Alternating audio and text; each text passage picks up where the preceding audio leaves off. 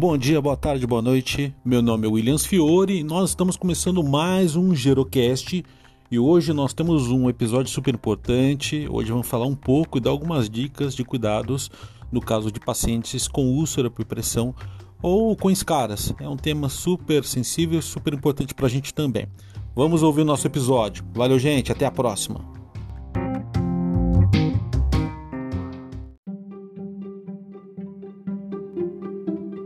Úlceras de pressão, escaras, como cuidar. As úlceras de pressão, ou úlceras de decúbito, também conhecidas como escaras, são lesões localizadas na pele e ou tecido subjacente. Normalmente ocorrem sobre uma proeminência óssea, em resultado da pressão localizada por muito tempo ou de uma combinação entre esta e forças de deslizamento. Mas como tratar a escara depois que ela já apareceu? O primeiro passo deve ser a avaliação cuidadosa da ferida por médico ou enfermeira. Onde está localizada? Forma e dimensões. Profundidade, tipos de tecidos presentes, epitelização, granulação, desvitalizado, necrosado. Qualidade e quantidade de exudado, supuração, etc. Situação da região perilesional, em volta da lesão. Dor manifestada pelo doente. Estado microbiano.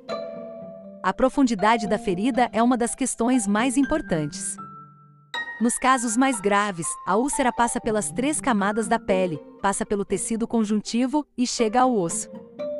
Observar o exudado, ou seja, o líquido que se forma na ferida pode indicar se há infecção ou não. Quando há presença de pus, a ferida está infectada. Neste caso, recomenda-se chamar um médico imediatamente.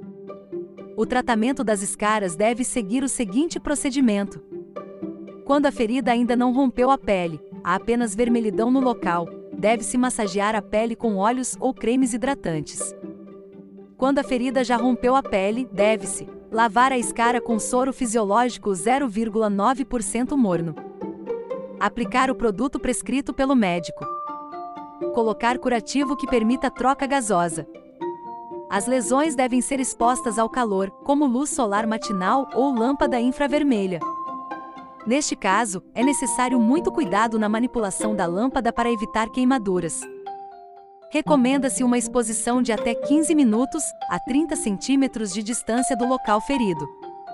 O calor promove a vasodilatação, aumentando a oferta de oxigênio aos tecidos e facilitando a cicatrização.